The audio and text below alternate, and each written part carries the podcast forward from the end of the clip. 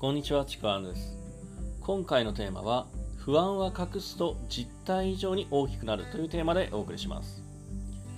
やっぱりですね、こう、なんかこう、人生において、まあ特にいろいろ動いてる人っていうのは、不安との付き合い方っていうのがすごく大事なんですよね。で、今回は特にですね、まあ、不安で動けないとか、そういう、まあ、テーマになってくるんですけども、例えば、何々をしたいと思ってるとか、こうなりたいと思ってる。こんな風に何かになりたいとか、何かを実現したいと思っているけど、そこに対して思っているだけでなかなか動けない時ってあると思うんですよね。そんな時って、まあ、あのーただ単純に動けない場合っていうのがあるんですけども、自分なりにいろいろと理由はある場合が多いんですよね。まあ、例えばですね、あのーまあ、シンプルに多いのが、時間がないとか、仕事が忙しいとか、他のことをこれが済んでからやろうと思ってるとか、いや、今お金がないからっていうふうに、まあ、こんな風に理由っていうのは自分なりにあるんですけども、実はですね、これらのもっともらしい理由を盾に、実はこう、やることを先延ばしにしているだけっていう場合があるんですね。そういう時って、あのどういう時ってわかるかっていうと、時間があっても、なんか他のことやってるし、あのー他にこうお金があったら無駄遣いもしてたりとか、実はやれるタイミングがあるんだけども、なんかこう次の別の言い訳を作ってやらない時ってあるんですね。もうちょっと先、今ちょっと休んでからとかね、そんなのもあったりするんですよ。まあ、またね、さっき、あ先ほど言ったように、ただ理由がなくて動けないっていう時もあるんですけども、大体こういう時って、自分じゃ気づいてないんですけど、動きたくない理由っていうのが実はあったりするんですよ。動かない理由じゃなくて、動きたくない理由なんですよね。で、その動きたくない理由のほとんどが、まあ、不安とか恐怖を起点とした理由なんですね。そこから生まれてくる理由なんですよ。ぶっちゃけですね、自分ではあまり認めたくないものでもあるんですよ。だからこそもっともらしい理由をつけたりして、まあ、自分の心の平穏というかですね、セルフイメージを保とうとするんですよ。そんな自分じゃないとかね。まあ、でもね、そこをいつまでも認めずに避けていても、なかなかやっぱ前には進めないんですよね。ごまかしてるままじゃ全然動かないんですよ。動けないんですよ。進めないんですよね。で、隠れた不安とか隠した不安って、もう本当ね、これ実態以上に大きくですね、重く感じるものなんですよ。で、なんかこう常にこう胸のあたりで、もやもやもやもやっていうね、こうなんか、ねっとりした重いものがまとわりついて、なんか体が動きにくい、重く、鈍重になっていくって、そんな感じがしちゃうんですね。で、そのまま進むのって、もう、まあ、ハードルも高いし、なんだろう、こう、すぐに力尽きちゃうんですよね。そんな、こう、重い足かせというかね、そんなの持っていくなんて無理なんですよ。だからね、こういう時って、いっそのことその不安を認めちゃうんですよね。不安を具体的に明確に認識するっていうことはすごく大事なんですよ。なんかよくわからないけど不安ではなくて、具体的に何が不安なのか、明確にするっていうことですね。例えばよく聞くお金の不安があるっていうのも、これはまだ抽象的なんですね。このお金の不安って何なの？なくなる不安なの？稼げない不安なの？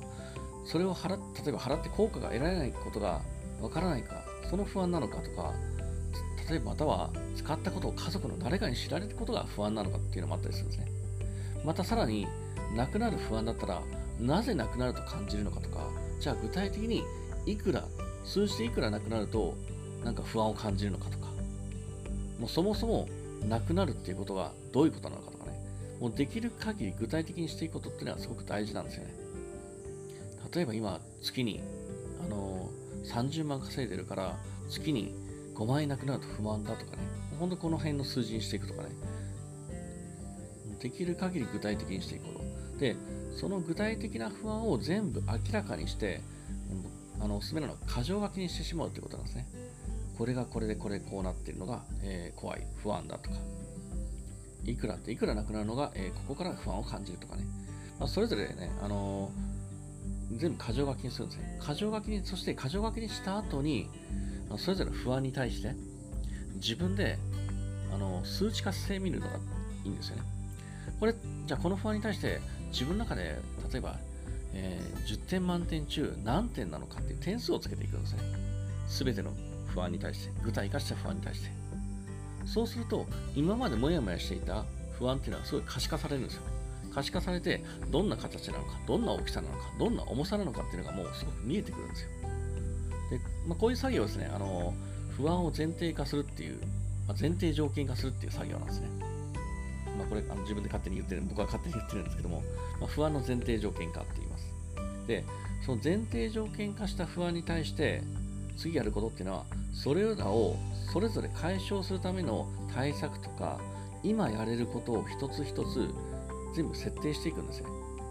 これに対しては今これはできるだろう。こんなことまではできるだろう。こうすれば解消できるかもしれないっていうのを全部具体的化していくんですよ、対策を。でそこまでやると、最終的に手元に残るのってのは、